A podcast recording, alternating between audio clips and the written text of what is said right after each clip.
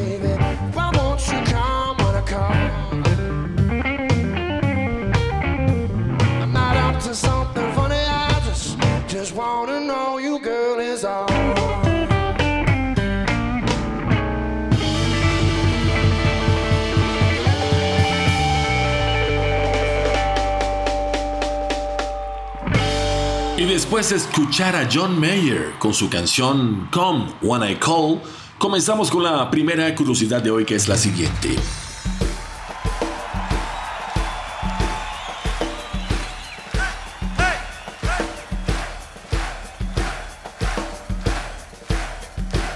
¿Sabes qué canción de rock sonará eternamente en uno de los desiertos más grandes del planeta?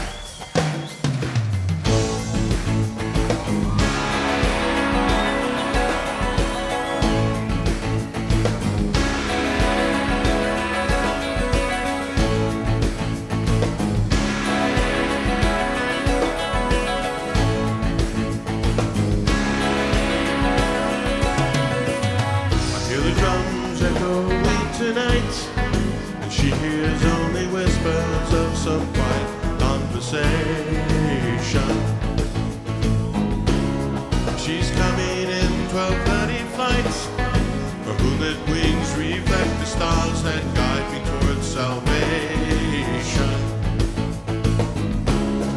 I stopped an old man along the way, hoping to find some old forgotten words or ancient melodies. He turned to me as if to say.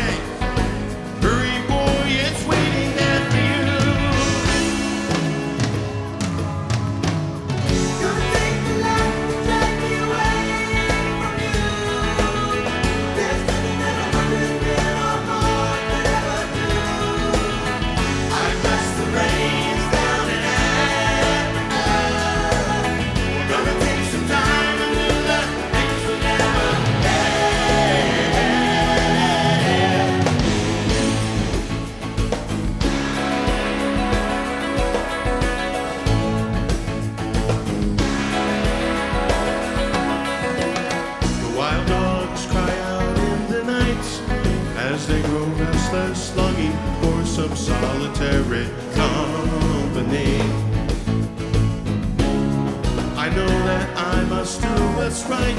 Sure as Kilimanjaro rises like Olympus above the Serengeti.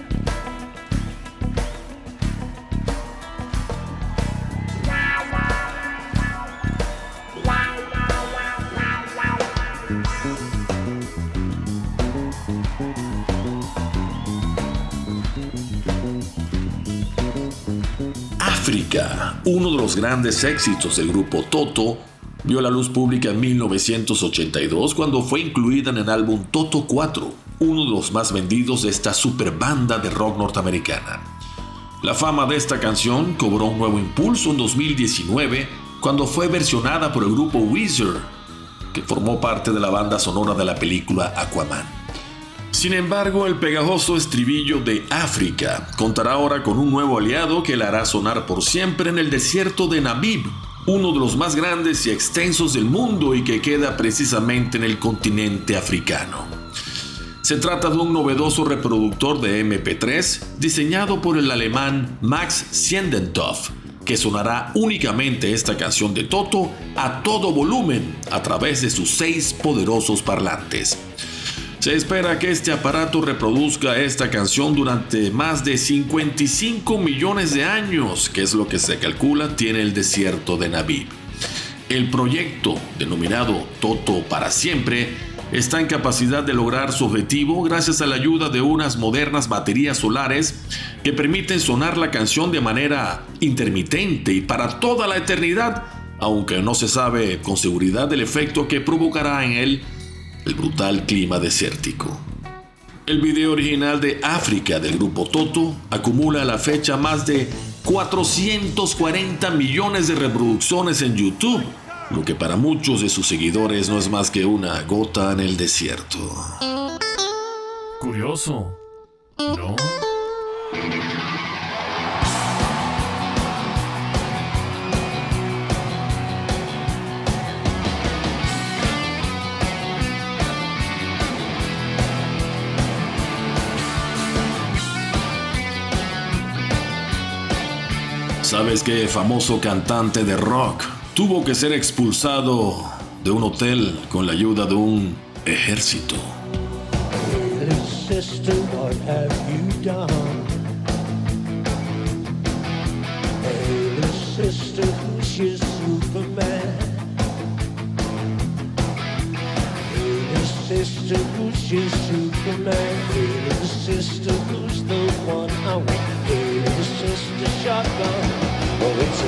Oh, it's a nice day to start again.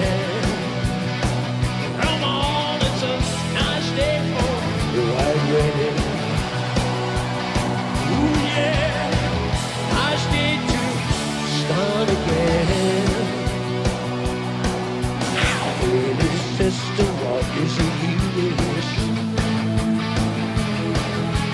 Hey, little sister what's your price and wish? You see, I've been away for so long. I let you go for so long. And baby, sister, shotgun. Oh, it's a nice day to start again. Come on, it's a nice day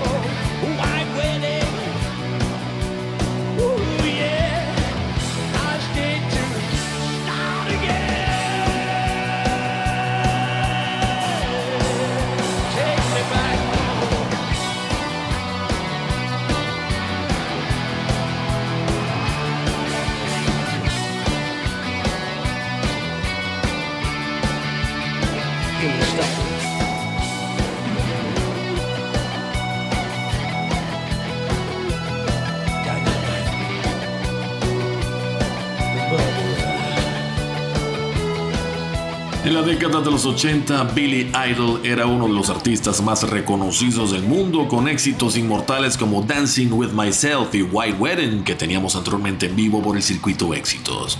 Sin embargo, en 1989, cuando rompió su relación amorosa con la modelo Perry Lister, se desató el infierno literalmente y el cantante fue a parar a un hotel de lujo en Bangkok llamado Mandarin Oriental con el firme propósito de desahogar sus penas. Aquel despecho se convirtió en tres semanas de una espiral de excesos, en las cuales el músico dio rienda suelta a todos los estigmas que han acompañado el mundo del rock and roll desde sus comienzos. La habitación del penthouse donde se alojó fue testigo de una seguidilla de fiestas, o más bien bacanales, que incluían la destrucción de buena parte del mobiliario, orgías y el consumo de todo tipo de sustancias. Cuando llegó el fin de su estadía, la gerencia del hotel, cansada ya de los abusos del cantante, le pidió que por favor desalojara la habitación para acomodarla para un nuevo inquilino. Billy Idol, severamente intoxicado, se negó rotundamente y mandó a decirle a la dirección del hotel que la única manera de sacarlo de su cuarto era enviándole un maldito ejército. Aquella amenaza fue suficiente para que el gerente se pusiera a trabajar para cumplir el sueño del rockero. A los pocos minutos, una procesión de soldados del ejército tailandés se dio cita en los alrededores del hotel para sacar a aquel molestoso turista de su paraíso oriental.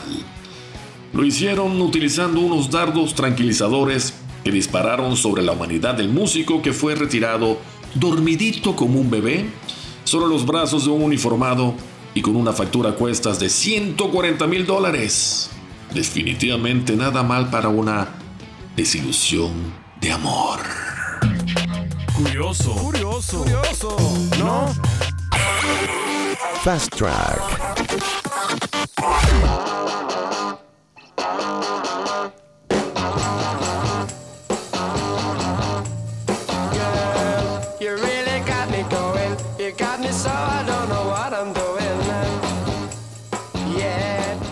Davis del grupo Kings quiso imitar a su amigo Keith Moon del grupo Who, destrozando la habitación de un hotel en Los Ángeles. Para comenzar, lanzó una botella contra la pared, pero esta insólitamente rebotó, estrellándose directamente en su cabeza y dejándolo temporalmente inconsciente. En 1965, durante su primera visita a los Estados Unidos, estos revoltosos músicos se portaron tan mal que fueron abandonados en plena gira por su manager, quien decidió probar suerte con Sonny and Cher.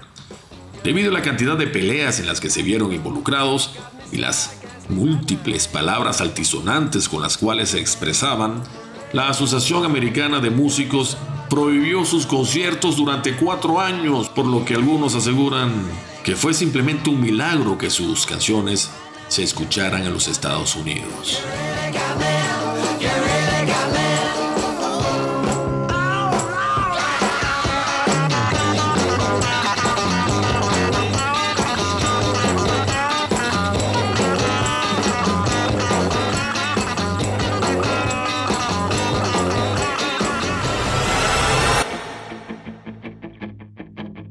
¿Sabes qué cantante de rock estuvo a punto de ser secuestrada por uno de los asesinos en serie más sanguinarios de los Estados Unidos?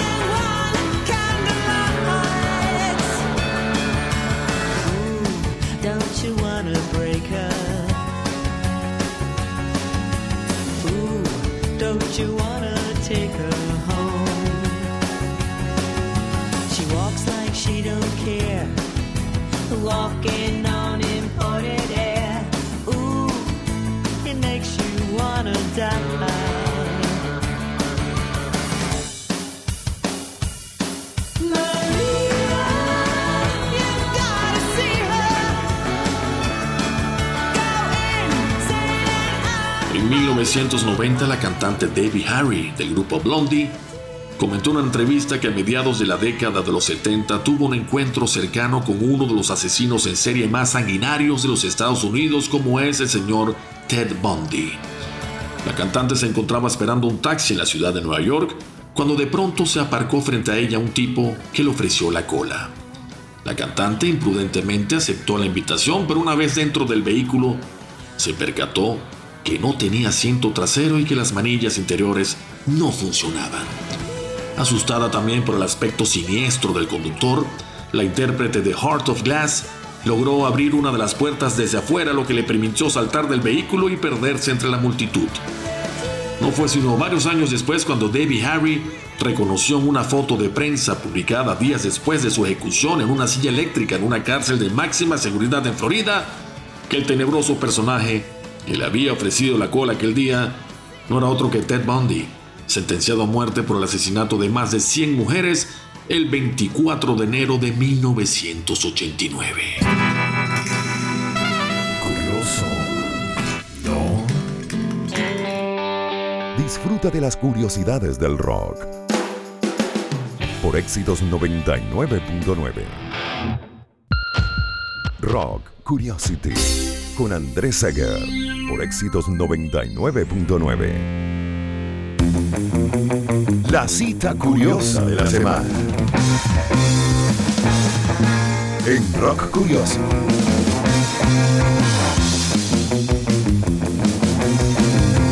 How you doing down here? This is a good end. I like this end.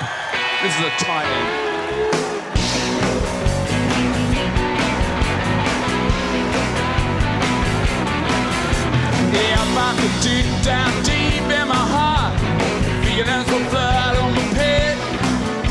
Mick Philly Jagger, mejor conocido como Mick Jagger, o como el carismático vocalista de los Rolling Stones, es, sin lugar a dudas, otro tipo curioso al que una vez se escuchó decir esta joyita. La experiencia me ha enseñado que empiezas tocando rock and roll para tener sexo y tomar drogas, pero terminas tomando drogas para tocar rock and roll y tener sexo.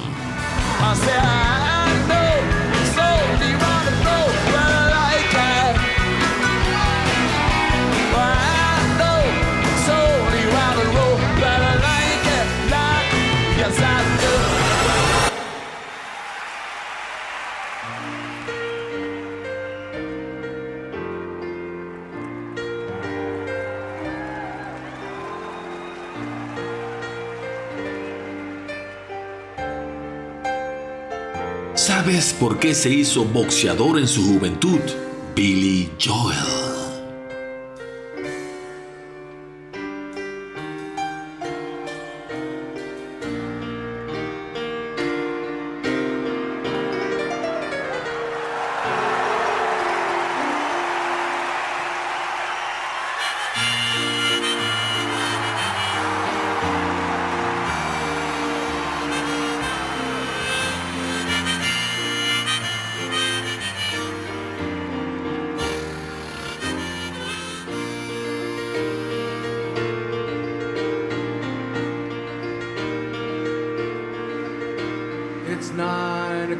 On a Saturday. The regular crowd shuffles in. There's an old man sitting next to me, making love to his tonic and gin.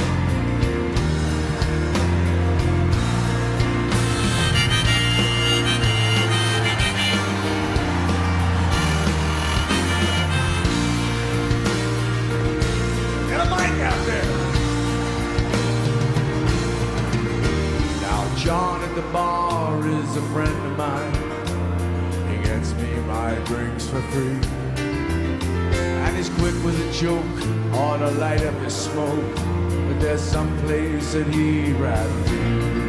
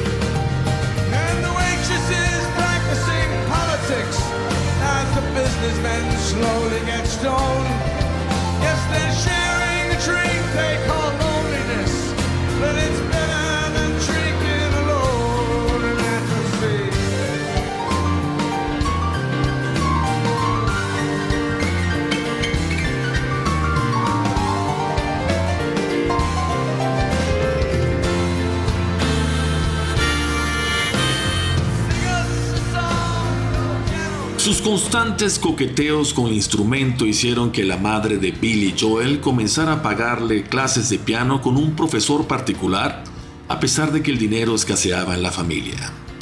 Aquello permitió que Billy Joel avanzara con la música y venciera su timidez natural, lo que se tradujo en una vida social mucho más plena.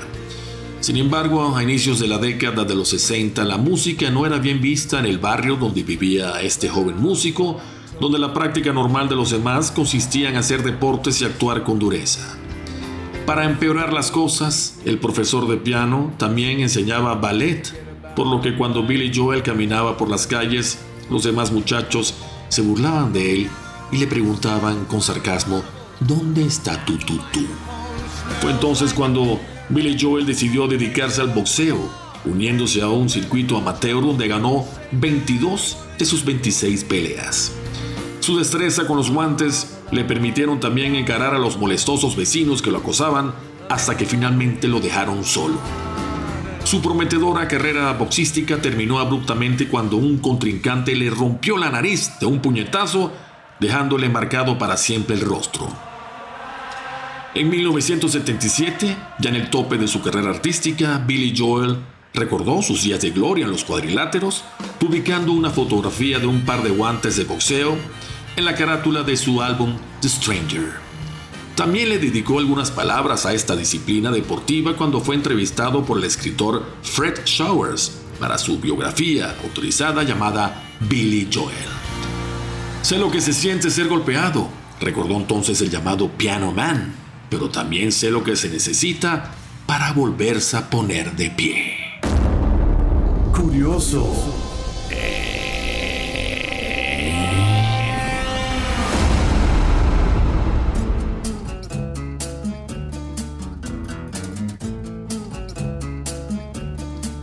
¿Sabes qué famoso músico de la década de los 60 está emparentado directamente con el Duque de Wellington, vencedor de Waterloo? trees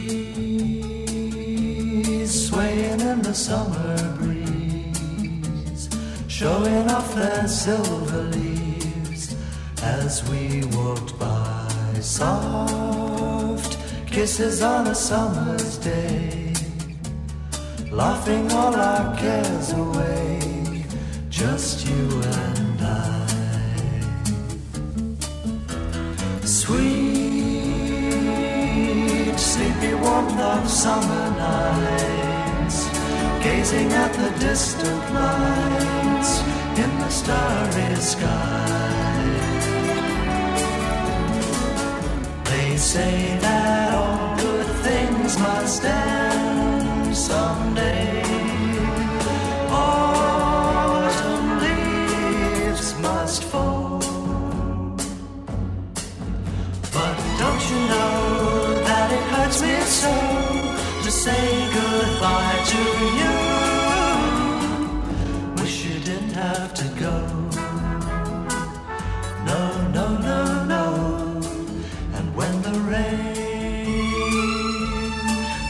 Against my window pane. I'll think of summer days again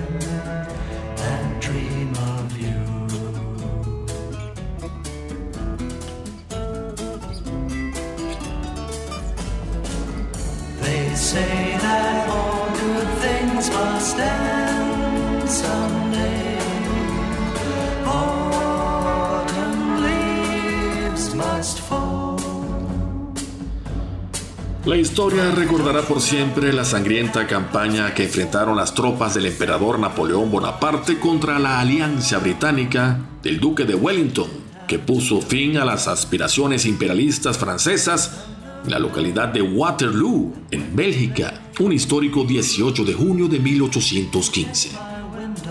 Nacido en Irlanda con el nombre de Arthur Wesley, este gran general británico llegó a convertirse también en primer ministro de su país y durante su brillante carrera militar jamás perdió una sola batalla.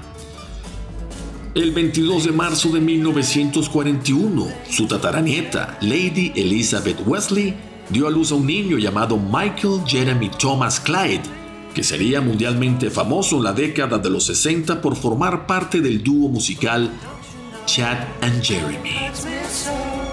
Formada en 1962, esta agrupación conquistaría varias veces el tope de las carteleras internacionales con su característico estilo folk, sus impecables producciones y sus voces perfectamente amalgamadas. Su éxito más grande, A Summer Song, que teníamos anteriormente por el circuito éxitos, le valió a este dúo británico un cameo en la famosa serie de Batman protagonizada por Adam West, uno de los shows más vistos de los Estados Unidos en aquella década prodigiosa.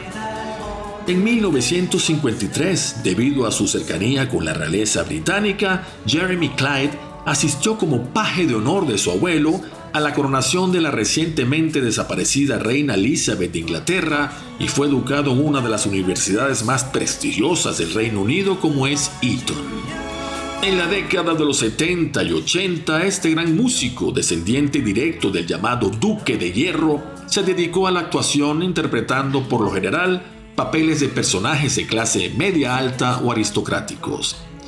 Cabe recordar que unas semanas después de la batalla de Waterloo, durante una fiesta en Viena, unos delegados de Francia decidieron marcharse cuando vieron llegar la estampa del duque de Wellington. La anfitriona, alarmada con el desplante, fue a pedirle disculpas al duque, pero este interpérrito le respondió, No se preocupe, mi lady, no es la primera vez que le veo la espalda a los franceses. Curioso. Curioso. Curioso. ¿No? Fast Track.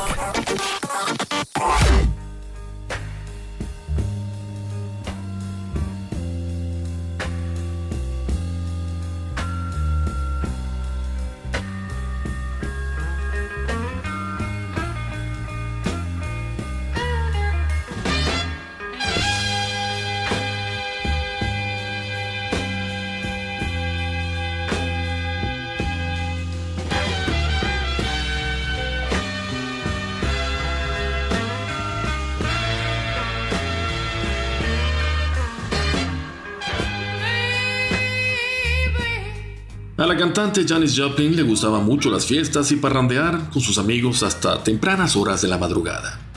El 4 de octubre de 1970, el cuerpo sin vida de esta artista fue encontrado en el piso de la habitación en un hotel de Los Ángeles, luego de grabar un mensaje de felicitación para John Lennon, que cinco días después cumpliría 30 años de edad.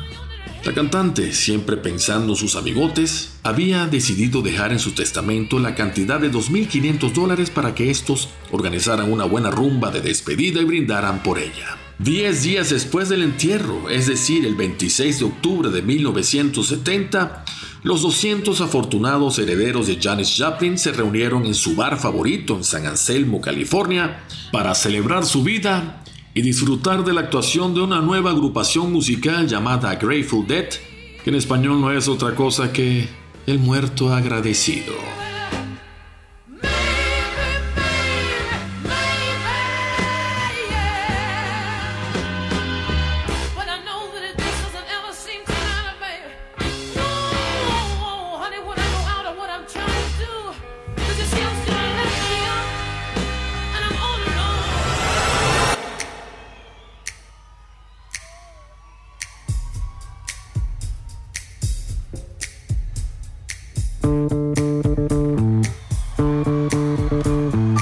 Señores, qué gran músico de rock rechazó una oferta para ser de villano en la saga de James Bond.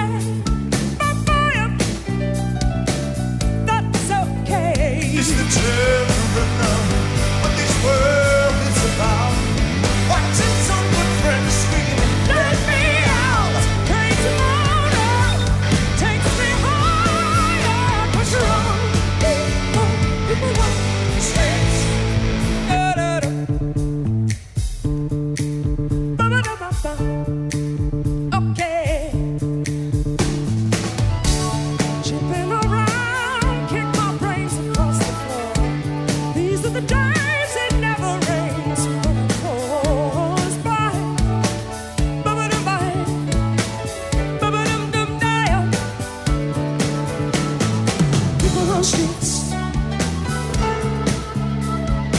People on streets.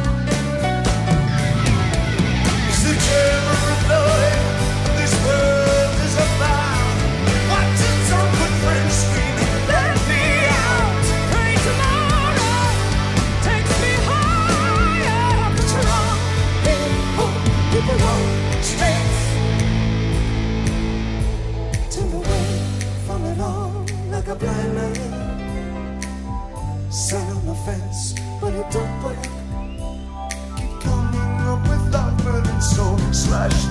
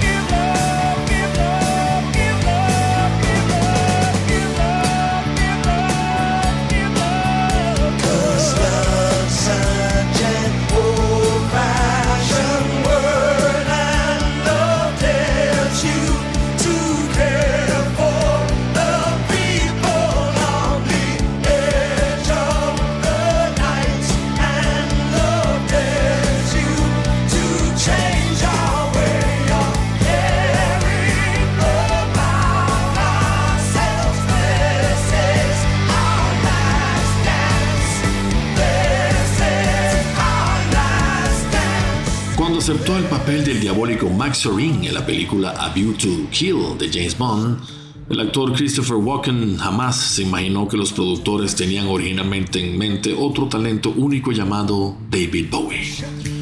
Cuando inicialmente le hicieron la oferta al músico, este aceptó, pero luego, extrañamente, cambió de opinión alegando que no quería pasar cinco meses viendo caer a su doble desde los acantilados. La realidad era otra y es que a pesar de que se conocían bien David Bowie y Roger Moore, el por entonces agente 007, tienen una relación complicada. En 1977, cuando se mudó a Suiza para escapar de sus demonios personales, David Bowie se sentía feliz, en paz, sin que nadie lo molestara. Pero desafortunadamente un día llegó un nuevo vecino llamado Roger Moore. Según reveló en su biografía titulada David Bowie, Una vida, el autor Dylan Jones asegura que Roger Moore solía visitar todos los días la mansión del llamado Duque Blanco para tomarse un aperitivo, comer y charlar hasta altas horas de la madrugada sobre su tema favorito, las películas de James Bond.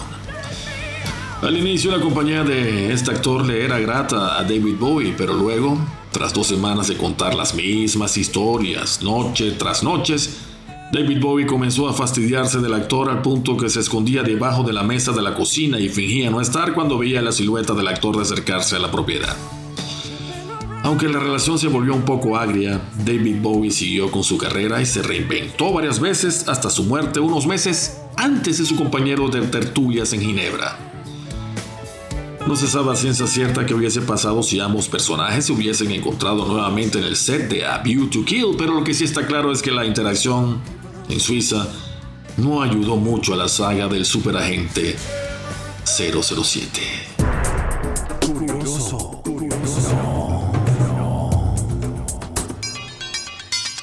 Disfruta de Rock Curiosity con Andrés Seger.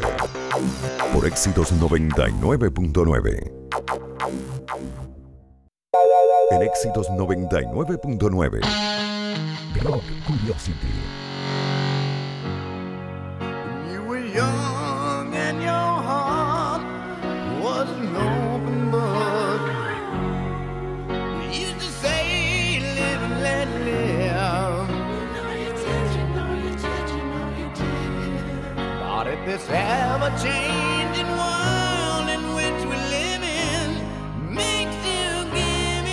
¿Sabes por qué se quitó la vida una fanática argentina de Guns N' Roses?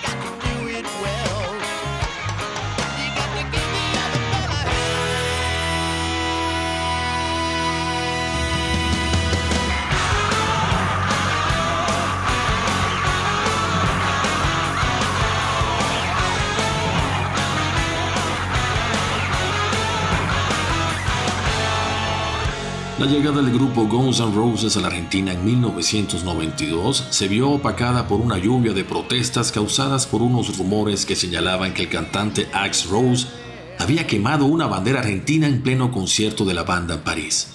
También se dijo que el líder de Guns N' Roses había declarado que quemaría sus zapatos después de abandonar Argentina porque aborrecía ese país.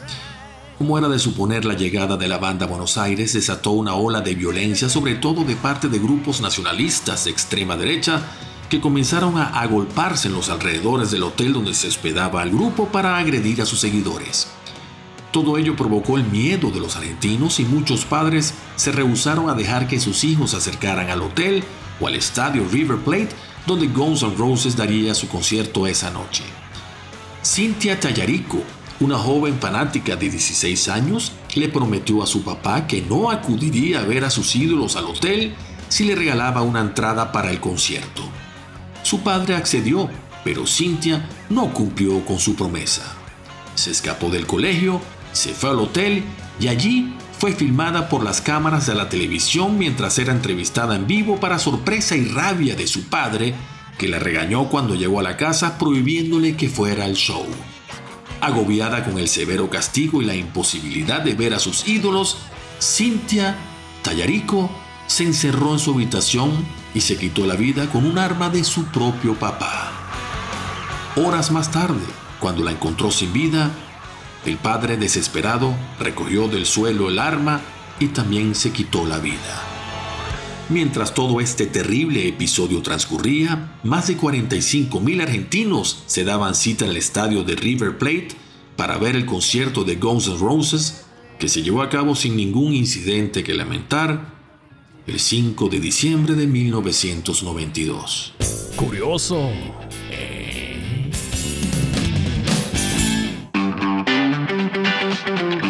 De esta manera lamentablemente llegamos al final de nuestro Rock Curiosity del día de hoy, esperando que ustedes lo hayan disfrutado tanto como nosotros cuando lo hicimos y esperando por supuesto que vuelvan a sintonizarnos en una próxima emisión. Les recuerdo que pueden seguirnos a lo largo de toda la semana uniéndose a mi cuenta Instagram, que no que arroba Andrés Piso Bajo Seger, que se deletrea S-E-G de gato E-R. Y se despide precisamente que les habla Andrés Seger junto a Ismael Medina en edición y montaje. Nos vamos con un clásico de la gente de R.E.M. llamado Shiny Happy People. Que la pasen muy bien, que gocen un pullerazo y hasta la próxima emisión. Chao.